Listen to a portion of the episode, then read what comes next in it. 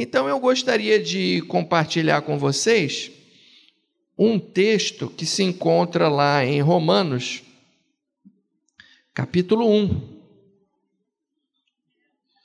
Mas antes de, de ler a palavra de Deus, eu, eu para quem não sabe, eu sou músico, eu trouxe aqui o meu instrumento, eu vou tocar um hino para vocês.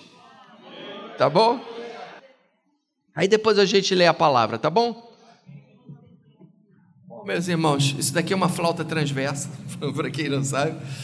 Eu trabalhei 40 anos como flautista do Teatro Municipal, me aposentei em 2018, mas continuo trabalhando numa outra orquestra e apesar de eu ter sentido um chamado para o ministério e levei esse chamado muito a sério, me formei em teologia, eu, o Senhor me orientou a não deixar a minha profissão, porque a música é de Deus. A música é de Deus, irmãos. Cada vez eu me convenço mais disso. Lá no céu não vai ter pregação, mas vai ter música. Vai ter música. Então, o Senhor. Teve uma época que eu queria largar tudo e, e, e abraçar assim o ministério. O pastor Paulo Brito me orientou: não, não largue a, a música. E eu não larguei e não me arrependi, viu, irmãos? Muito bom. Então eu vou tocar para vocês esse hino de Lutero e que se transformou no hino nacional da reforma, né?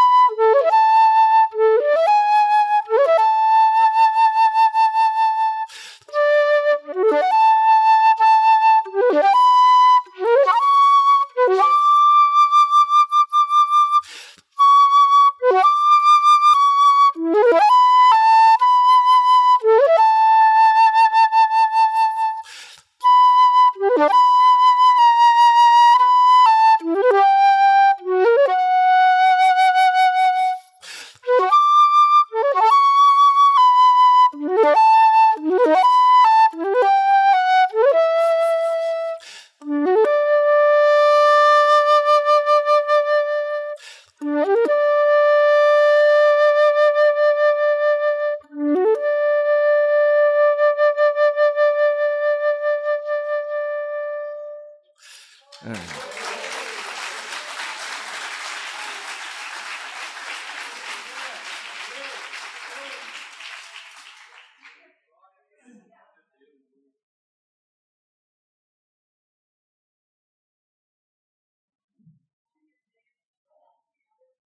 Eu me lembro que em, do, em 1976 eu comecei a ser evangelizado no colégio por um colega meu do colégio.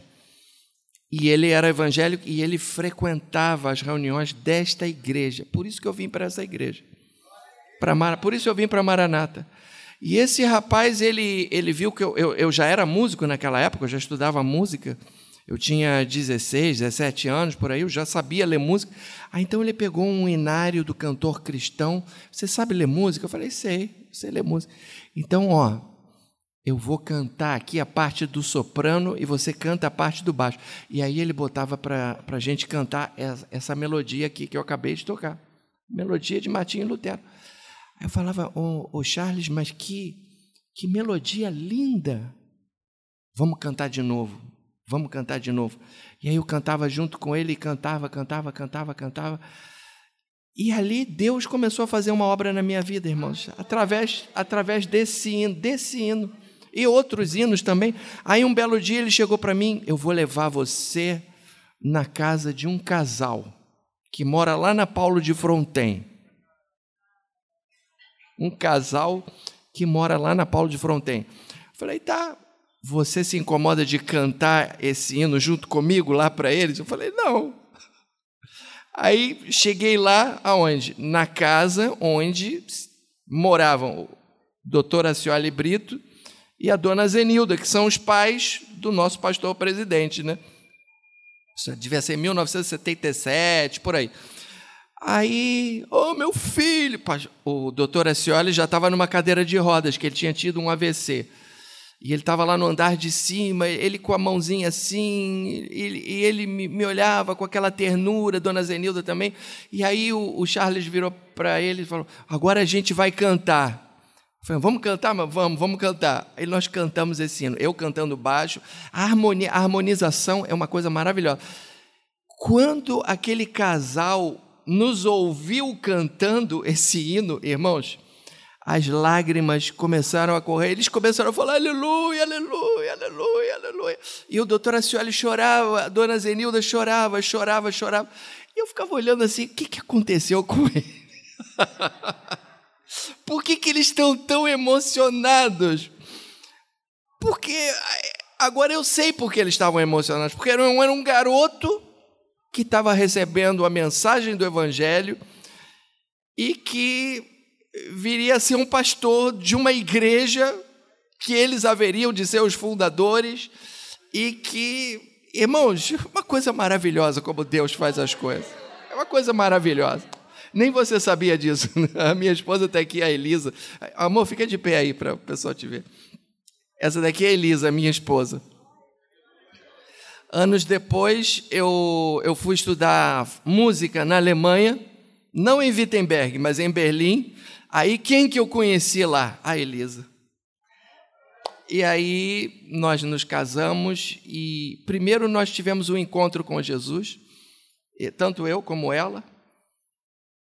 E aí nós Jesus nos fisgou. Ela ela estava em Buenos Aires, porque ela é argentina, eu estava aqui no Rio, nós namorando por carta, porque naquela época não tinha e-mail, naquela época não tinha eh, WhatsApp, não tinha nada disso. E aí e, e, ela encontrou uma igreja da Assembleia de Deus lá em Buenos Aires.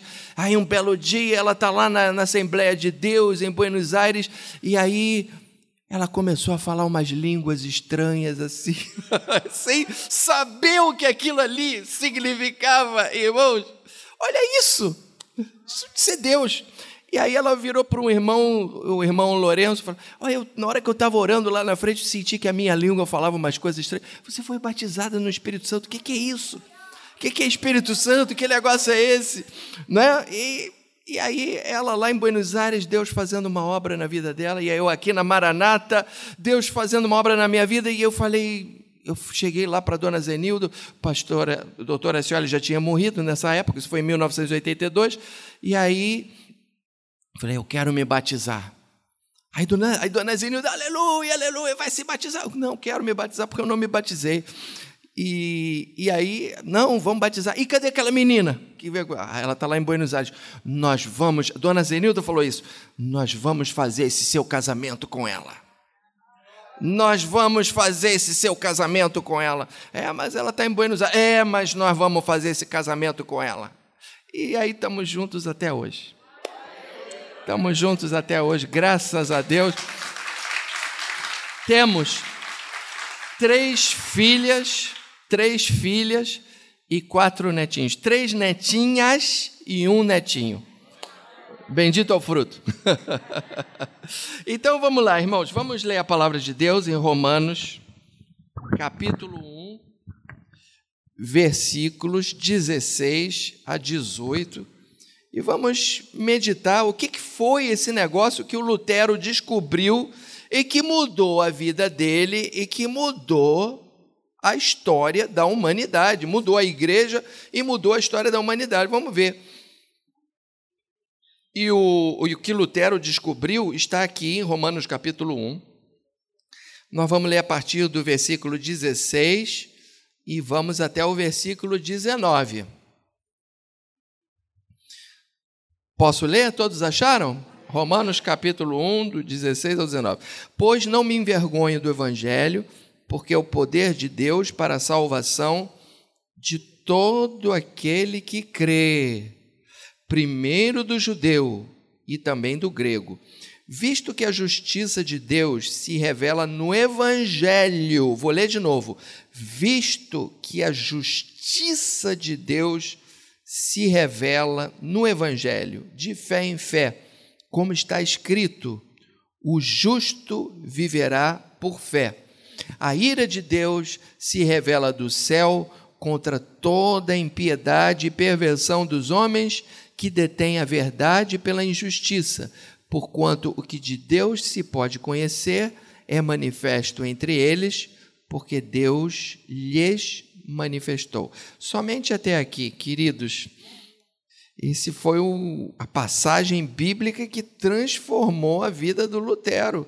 E vamos, o que, que aconteceu? O que, que ele viu nessa passagem? Para a gente entender isso, a gente precisa entender primeiro ó, assim o pano de fundo do que estava acontecendo no mundo e na igreja é, ali na época em que Lutero viveu. Não, o que será que Martinho Lutero descobriu? Vamos passar para o próximo slide. Ao final da, da, da Idade Média, que foi essa época que o Lutero viveu, a igreja ela enfrentava pelo menos quatro contradições.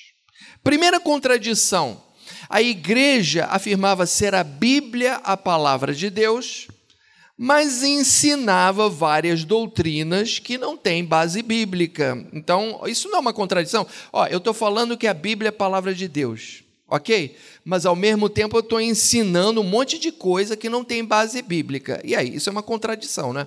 Isso é uma contradição. Mas, mas olha só, mas que, que, que, que negócio é esse que a igreja ensinava que não tem base bíblica? Olha, a veneração a Maria não tem base bíblica. A intermediação dos santos também não tem base bíblica. Não tem base bíblica que alguém lá diante de Deus possa interceder por mim a Deus. Nem o São Judas Tadeu, nem o Santo Antônio vai produzir um casamento, nem. Não, não, isso não tem base bíblica. Pelo contrário, o que a Bíblia ensina é que o único mediador entre Deus e os homens é Jesus Cristo. Então, se eu ensino outra coisa além disso, isso não tem base bíblica. Desculpe. Não tem base bíblica.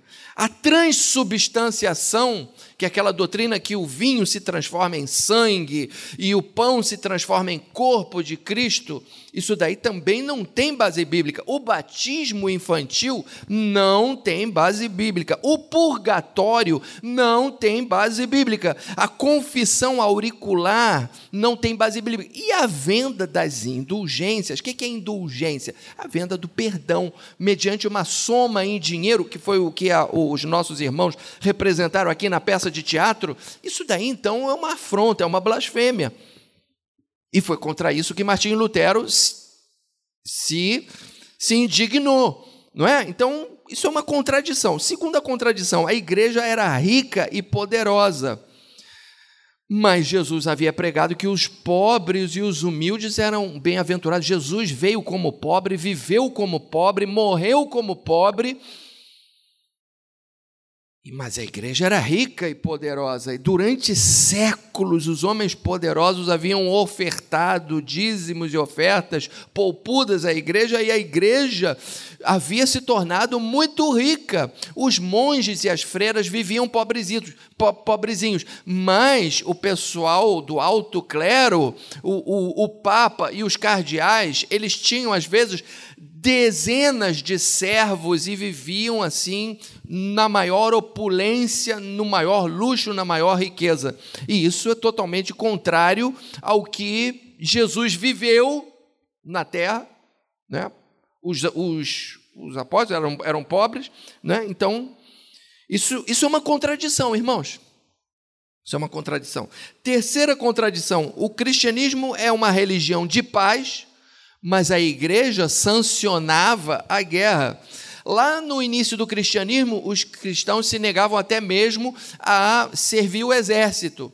E por causa disso, eles eram mortos pelos imperadores romanos. Com o passar do tempo, o cristianismo passou a ser religião oficial, os cristãos passaram a servir o exército e essa coisa toda, mas o que, que aconteceu? É, a, como a igreja começou a se meter com política, entendeu? Aí o que, que aconteceu? A, a igreja passou a ser poderosa, o Papa passou a ter que cuidar da sua própria proteção e criou um Estado ao redor dele e um exército ao redor dele, que é o que nós conhecemos hoje como o Vaticano. Então, e começou a aprovar e a sancionar guerras, as cruzadas, essa coisa toda. Isso é uma contradição. A quarta contradição é que a igreja ordenava o celibato dos religiosos. Até hoje, a igreja ordena o celibato dos, dos religiosos, porém, naquela época, hoje não é tanto assim, hoje os escândalos são outros. Porém, a maioria desses clérigos, lá na época de Lutero, tinham várias mulheres e várias concubinas e vários filhos ilegítimos, e isso em plena luz do dia. Praticavam isso desavergonhadamente. Desaver, não tinham a menor vergonha. Então, é, como é que a igreja ia lidar com isso? Uma maneira seria, por exemplo, expulsar esses clérigos que estavam em pecado. Uma outra maneira seria é, outorgar a eles o direito de que eles se casassem. Mas a igreja não fez nenhuma nem outra. Ficou em cima do muro e convivia com essa devassidão, essa grande contradição. Agora, preste atenção comigo. O que, que acontece quando alguém uma pessoa ou uma instituição cai em contradição. Vamos supor que eu falei uma determinada coisa, mas aí você me vê lá na rua praticando uma coisa completamente daquilo que eu preguei aqui no púlpito. O que, que acontece comigo? Eu, eu, eu caio em contradição, e o que, que acontece quando uma pessoa cai em contradição? Ela fica vulnerável a ataques, porque você se eu cair em contradição, eu prego uma coisa, mas lá fora eu faço outra, aí você tem todo o direito de chegar para mim, ó, botar o dedo no meu nariz e dizer, ó, você está pregando uma coisa, você está fazendo outra. E eu fico vulnerável. A igreja ficou vulnerável. Para se proteger, então a igreja erigiu ao seu redor três muralhas. Foi Lutero que disse isso. Eu tenho lá o livro dele que se chama O Cativeiro Babilônico da Igreja, e o próprio Lutero fala isso, de que a igreja erigiu ao seu redor três muralhas para se proteger dos possíveis ataques por causa dessas contradições que eu acabei de citar. Então vamos lá, próximo slide. Quais eram essas muralhas? Primeira muralha, a igreja justificava o seu poderio e riqueza com a alegação de que o poder espiritual é superior ao poder temporal. O poder espiritual, ou seja, o poder eclesiástico tem que ser maior do que o poder do imperador. Então, por exemplo, tinha um papa que se chamava Inocêncio III. Foi um dos papas mais poderosos de toda a história da igreja. E ele vivia assim com muito mais luxo do que qualquer imperador daquela época, qualquer rei, qualquer soberano daquela época. E ele justificava a, a, o poderio dele da seguinte maneira: dois pontos, abre aspas. Eu sou o vigário de Cristo. Cristo tem todo o poder, logo, se eu sou vigário de Cristo, eu tenho que ter todo o poder. Ele fala, fecha aspas. Ele falava isso. Então, eu sou vigário de Cristo. Cristo tem todo o poder, então eu também tenho que ter todo o poder. E aí ele humilhava reis e vivia. É, é, era, um, era um homem poderosíssimo, esse Inocêncio III, Papa. É, então, essa é a primeira justificativa. O poder espiritual é superior ao poder temporal. E aí ele justificava por que, que o clero é rico, por que, que os cardeais são ricos, por que, que o Papa é rico. Era uma muralha. A segunda muralha, a igreja justificava todas as doutrinas extra-bíblicas que pregava sob a alegação de que somente o Papa tem condição de interpretar as Escrituras. Então, se você chegasse lá, como alguns reformadores já estavam questionando várias coisas, epa, mas peraí, peraí, aquelas teses que o Martinho Lutero colocou ali. Epa, essa, esse negócio de venda de indulgências, você está induzindo as pessoas a uma irresponsabilidade moral. Porque elas vão cair na gandaia e depois é só pagar que elas vão ser perdoadas. Vocês estão induzindo as pessoas ao pecado. E porque a palavra de Deus não fala isso. A palavra... E aí, o que, que o Papa dizia? O que, você não tem condição de interpretar a Bíblia, é só o Papa que tem poder para interpretar a Bíblia. Então, se alguém chega, espera aí, intercessão dos santos, veneração a Maria e essa coisa toda, isso não tem respaldo na Bíblia. Você não tem condição de interpretar. Só o Papa que pode interpretar a Bíblia. E aí calava a boca de todo mundo, e isso é uma segunda muralha. E a terceira muralha é que a igreja se protegia de quaisquer outros ataques com a premissa de que só o Papa tem autoridade para convocar concílios. Nessa época do Lutero, ontem lá na nossa palestra, o, o pastor, o primeiro que falou, ele inclusive ele citou que o Lutero foi grandemente influenciado pelas ideias de um homem chamado Guilherme de Ockham. E esse Guilherme de Ockham, ele falava o seguinte: olha só, o que um concílio eclesiástico define tem muito mais valor do que um papa. E o Lutero pescou essa ideia e guardou para si. Mas aí o papa dizia: não, Somente o Papa tem poder para convocar concílio. E aí o Papa convocava o concílio, mas eram aquelas cartas marcadas, e o, e o concílio, o que o concílio determinava era aquilo que o Papa queria. Então você veja, a igreja estava em contradição, pelo menos quatro, várias outras, pelo menos quatro contradições, e erigiu, pelo fato de ter ficado vulnerável, erigiu ao redor de si três grandes muralhas. Irmãos, destruir essas muralhas, para destruir essas muralhas, tinha que ser um cabra muito macho. E tinha que ser, só Deus podia botar abaixo essas muralhas. Então tinha que ser uma pessoa realmente com muita garra, com muita verve, com muita coragem e que ao mesmo tempo tivesse uma verdadeira assim inspiração do Espírito Santo, porque não, não dava. Vários que vieram antes dele, João Ussi, lá na, na Boêmia, Savonarola, na Itália, ter, é, terminaram os seus dias na fogueira, queimados na fogueira. Entendeu? Então, para encarar um negócio desses, precisava ser um, um, só Deus. E foram vários que se levantaram e protestaram contra essa situação, mas o principal deles talvez tenha sido Martinho Lutero. Aí volta aquela pergunta: mas o que que ele descobriu? O que que ele descobriu nas Escrituras? Que fez dele esse reformador e que causou esse racha na igreja e essa coisa toda, e um movimento que mudou, não a igreja, mas mudou o mundo, teve influências políticas sociais, econômicas, filosóficas no mundo e não somente na igreja, culturais. Então, o que, o que ele descobriu?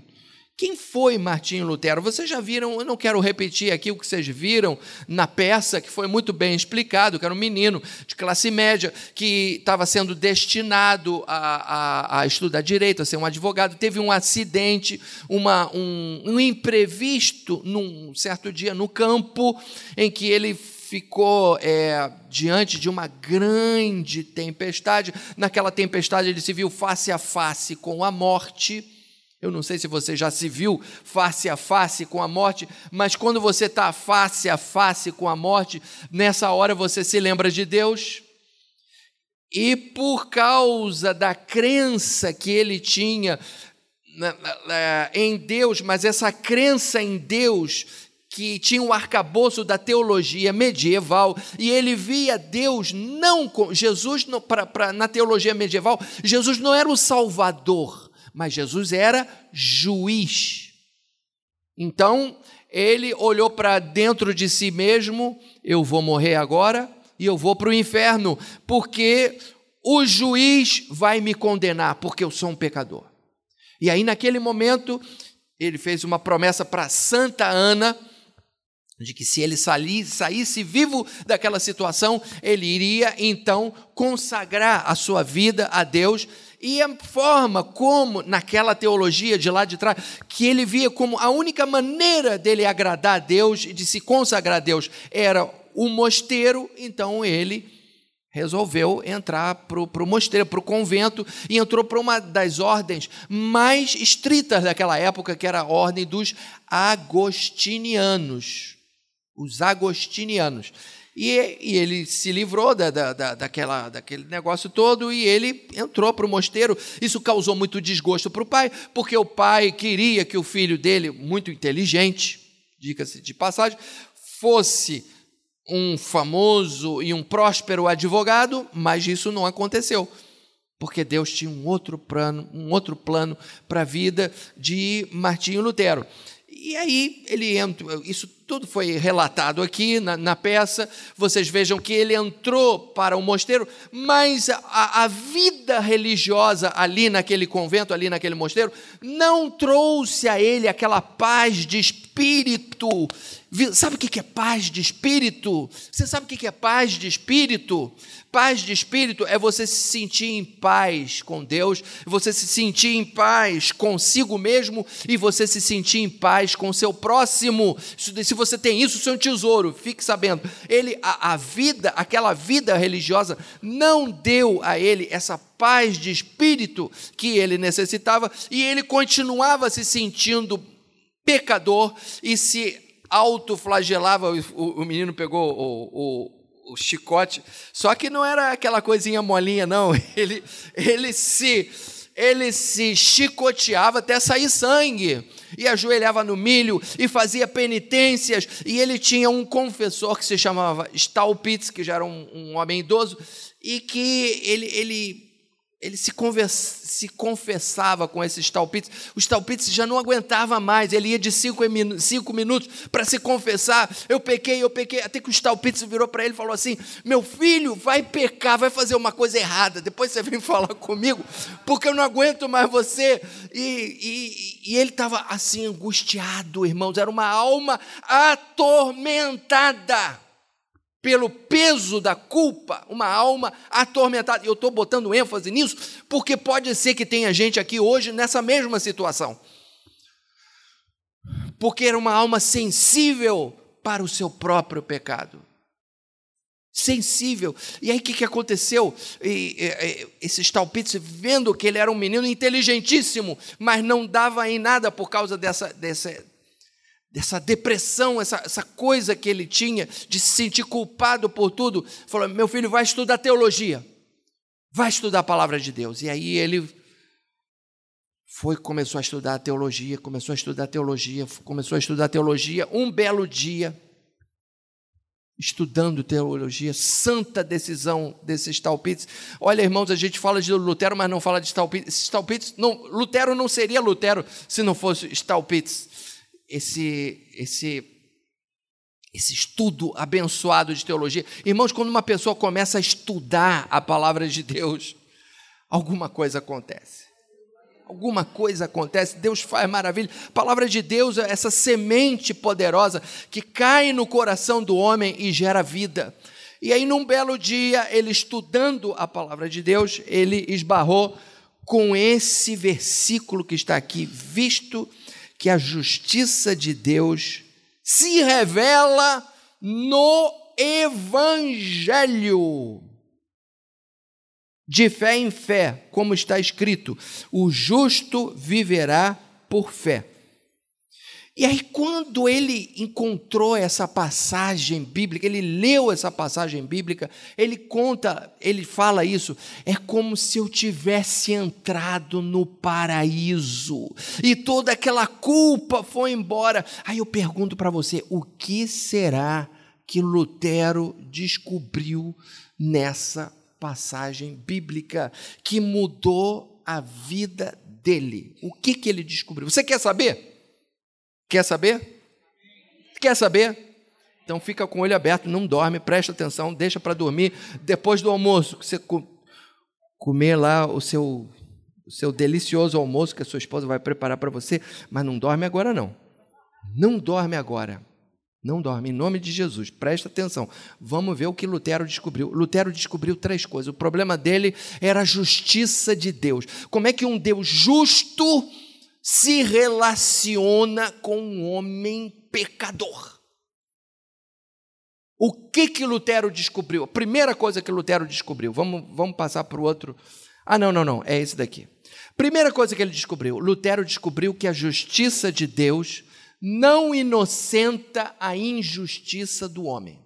Se você perceber bem, lá no versículo 18 diz assim: A ira de Deus se revela do céu contra toda impiedade e perversão dos homens que detêm a verdade pela injustiça. A ira de Deus se revela do céu contra toda impiedade a ira de Deus. O que, que ele quer dizer? O que, que o apóstolo Paulo queria dizer com isso? É que Deus, conforme diz, diz lá o livro de Êxodo, capítulo 34, versículo 7, diz o seguinte: que Deus não inocenta o pecador. O que, que isso quer dizer? Isso quer dizer o seguinte: que não existe pecado que não o ofenda e que não provoque a sua ira. Segundo, Segundo, não existe pecado que nós tenhamos cometido e que ele não tome conhecimento. Então, olha só.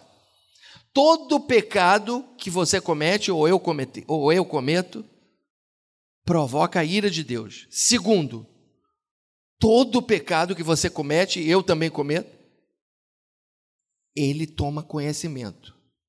E pior, pior, mesmo que nós não tenhamos cometido pecado, a nossa natureza é essa. A nossa natureza é o pecado.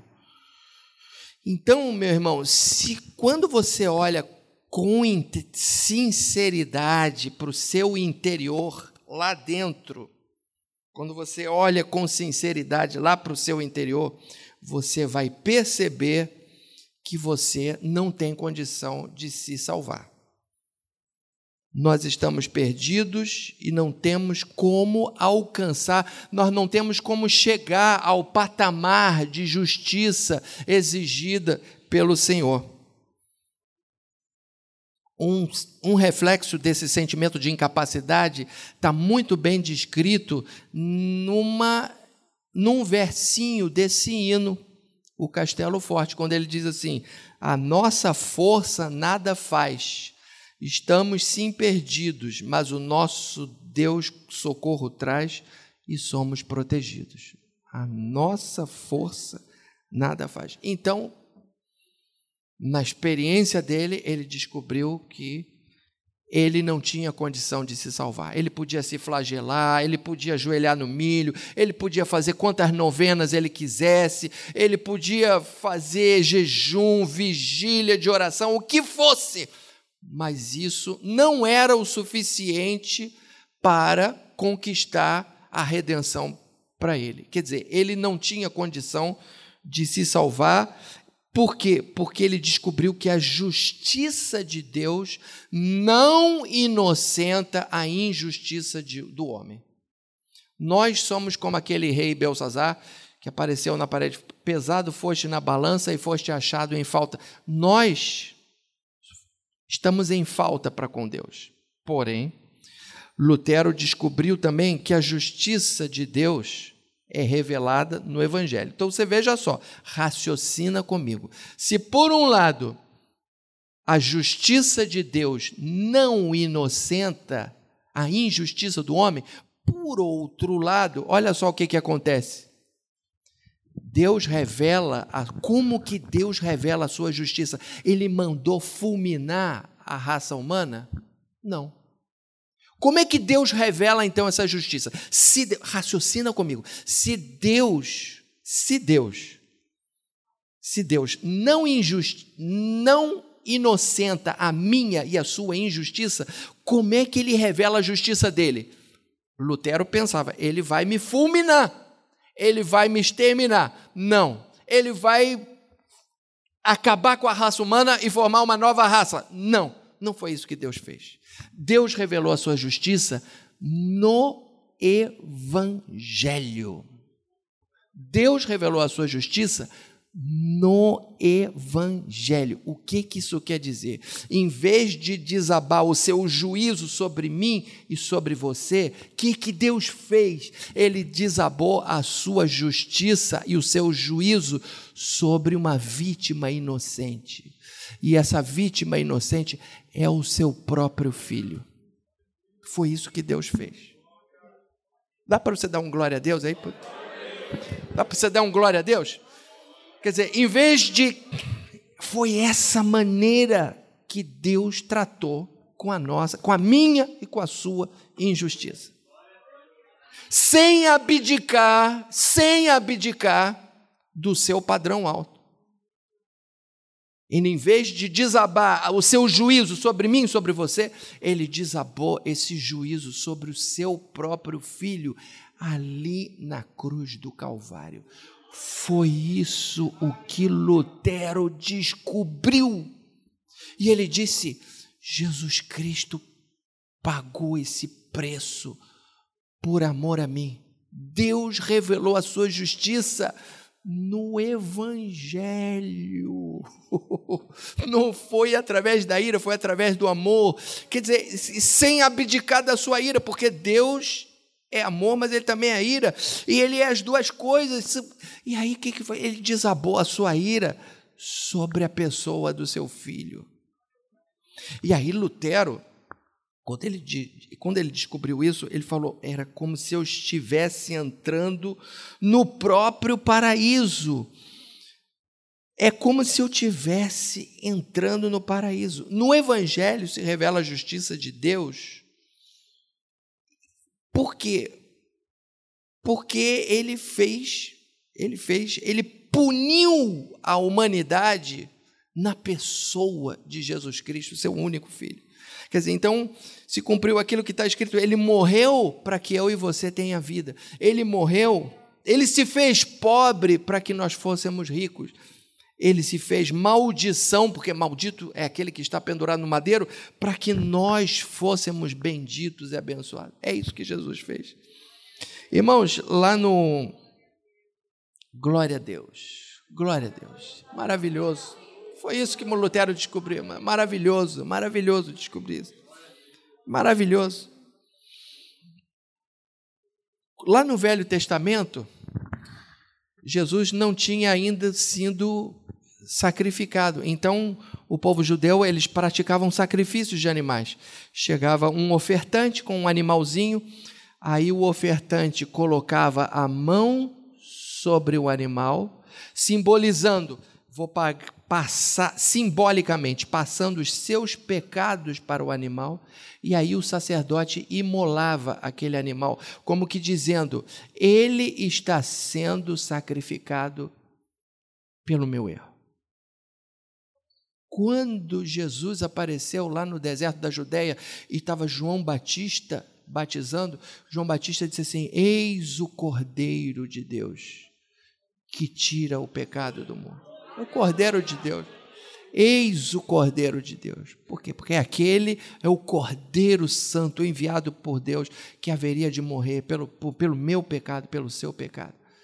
Isso é a graça de Deus, irmãos. Por isso que falou aqui, é somente a graça, sola graça, é somente pela graça. Isso daí é a graça de Deus. Eu não merecia, eu não tenho direito a nada.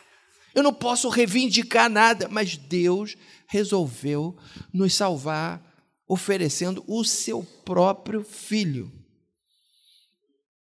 E nesse gesto de ter entregado o seu próprio filho por amor a nós, é que se revela a justiça de Deus, conforme Paulo diz. A justiça de Deus se revela no Evangelho. Por outro lado, Deus não inocenta o pecador. Ele não inocenta, mas ele criou um meio para que o pecador fosse salvo. Aleluia. Ele não inocentou o pecador. Ele não passa a mãozinha na cabeça. Ah, deixa para lá. Ah, tadinho, deixa para lá. Não, Deus não faz isso. O pecado é coisa séria para Deus. É coisa muito séria, muito mais séria do que eu e você imaginamos. Agora, ele criou um meio para que o pecador fosse salvo, castigando um inocente no meu lugar e no seu lugar. E é essa e essa e quando você aceita isso, então o que que aconteceu? Jesus Cristo se fez pecado sem ter pecado, se fez pecado para que a justiça dele viesse sobre mim. Então, quando você aceita a Jesus como seu Salvador, a justiça de Cristo te reveste. Te reveste. Então, Cristo se revestiu de uma coisa que não lhe era inerente, que é o pecado, para que você fosse revestido da justiça de Cristo. Olha que coisa, irmãos. Isso é coisa muito maravilhosa. É isso que Lutero descobriu. E por último, o que Lutero descobriu, o que Lutero descobriu é que essa justiça de Deus apela para a fé. Por isso que aqui a menina leu sola fide, somente a fé, sola sola fide. O texto diz assim: porque no evangelho é revelada a justiça de Deus, uma justiça que do princípio ao fim é pela fé, porque está escrito assim: de fé em fé, como está escrito, o justo viverá pela fé. Essa justiça é de fé em fé. O que, que, é, just... que, que é fé para Lutero? Para Lutero, a fé significa aceitação das obras expiatórias, das obras substitutivas de Cristo. Quais são as obras substitutivas de Cristo? Ele morreu por mim e ele ressuscitou por mim, ele morreu por você, ele ressuscitou por você. É substitutiva, por quê? Porque ele, ele te substituiu. Ele te substituiu. Então, ele foi castigado no seu lugar, ele te substituiu na cruz. Então, ao mesmo tempo, ele foi ressuscitado, irmãos, substituindo. Significa que você vai ressuscitar um dia também. Glória a Jesus. É obra, então você aceita pela fé a obra substitutiva de Cristo. Isso é fé. E justificação para Lutero, o que, que é? é? É quando Deus declara, é um ato mediante o qual Deus declara que o indivíduo está num relacionamento certo com Ele. Então, se você juntar essas afirmações, Deus só declara como justo aquele que crê nas obras substitutivas do seu filho. Justo é aquele que crê nas obras substitutivas do seu filho.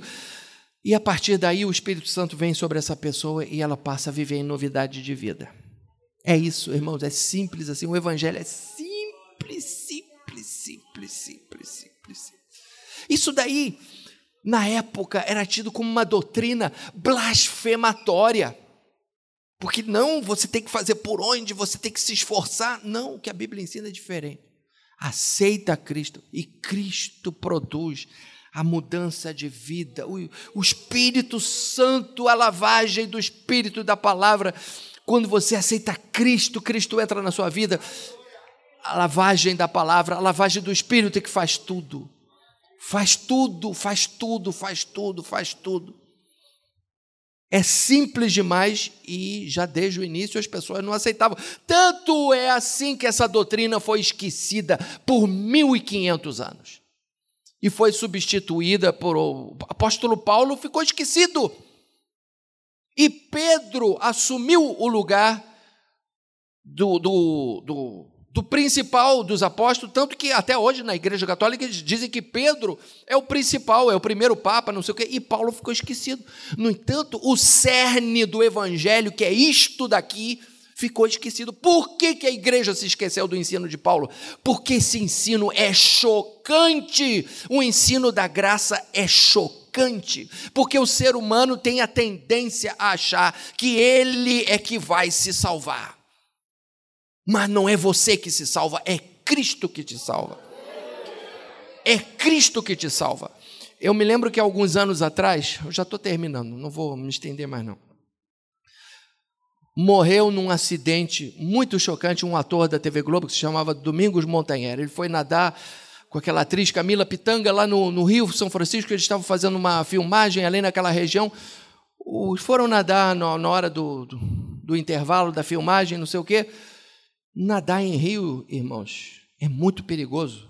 Eu gosto muito de nadar. Eu nado no mar, nado em rio. Eu, depois que eu soube disso, eu fiquei até Fiquei até meio cabreiro, porque é, parece que é muito perigoso. E ali tinha uma corrente fortíssima que puxava as pessoas para baixo, e ele simplesmente foi puxado para baixo. E aí a Camila Pitanga até pensou em ir até lá para puxar a mão dele.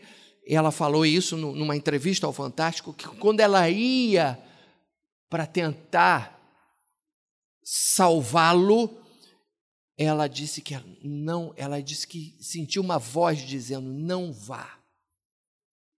E ela se lembrou da filha dela. Aí ela disse: "Eu não posso ir". Infelizmente, o resultado é esse que triste e infeliz é isso que nós já sabemos que o rapaz morreu afogado, que ele foi sugado para baixo nessa correnteza desse rio caudalosíssimo que é o Rio São Francisco. Aí eu pensando nisso, eu pensando com meus botões, eu, eu, eu pensei o seguinte, que, que, na verdade, a condição do ser humano diante de Deus é essa. Nós somos que nem esse ator. Para que no, o ser humano ele está numa situação que ele não consegue se salvar. É uma pessoa do lado de fora que tem que estender a corda e tirar a pessoa de lá de dentro. Mas se você estiver lá dentro, você não consegue sair. Se naquele dia uma pessoa de lá da margem tivesse estendido uma corda para ele e puxado ele, ele teria saído. Ele teria saído. Com Deus é a mesma coisa, irmãos. Você não se salva é alguém do lado de fora que nos salva. Esse alguém é Jesus Cristo. Jesus Cristo é que é o nosso Salvador. Do lado de ele estende a mão para você e te arranca e te arranca do lamaçal do pecado. Esse lamaçal que te puxa para baixo e que te puxa para baixo, que atrasa a sua vida, que atrapalha a sua vida. Você não tem condição de sair disso por você mesmo. Você não tem condição de sair disso por você. É alguém de fora. Esse alguém de fora é Jesus. E foi isso. Isso é graça, irmãos, e foi isso o que Martinho Lutero descobriu. É isso que Martinho Lutero descobriu. E para terminar, é, Jesus, é, Martinho Lutero, ele tem uma frase que eu acho maravilhosa. Ele diz assim: Senhor Jesus, tu és a minha justiça e eu sou o teu pecado. Tomaste em ti mesmo o que não eras e deste-me o que eu não sou. Jesus tomou sobre si mesmo o que ele não era: o pecado. Porque está escrito maldito todo aquele que for pendurado no madeiro. Ele se fez maldito naquele momento que ele aceitou ser, ser crucificado ali naquela cruz. Ele aceitou essa maldição. Ele aceitou se separar do Pai. E me deste aquilo que eu não sou: a justiça, a bem-aventurança e a paz. É isso que Jesus fez. Então, é isso, meus irmãos. É isso que eu, o que que Martinho Lutero descobriu? Martinho Lutero descobriu que apesar de que Deus não inocente o culpado, Deus revelou a sua justiça no evangelho, uma justiça que apela à fé e que se obtém pela fé. Deus não inocenta o culpado, porém ele encontrou através do seu filho uma maneira de salvar a humanidade. Porque Deus amou, de tal forma Deus amou o mundo, ele amou o mundo de tal maneira que deu o seu filho unigênio. Por mim e por você. É isso que Martinho Lutero descobriu. Não é através do santo, não é através das boas obras, não é através de muitas reencarnações, não é nada disso. É através de Jesus. Jesus é o Salvador. Que Deus abençoe você em nome de Jesus. Amém.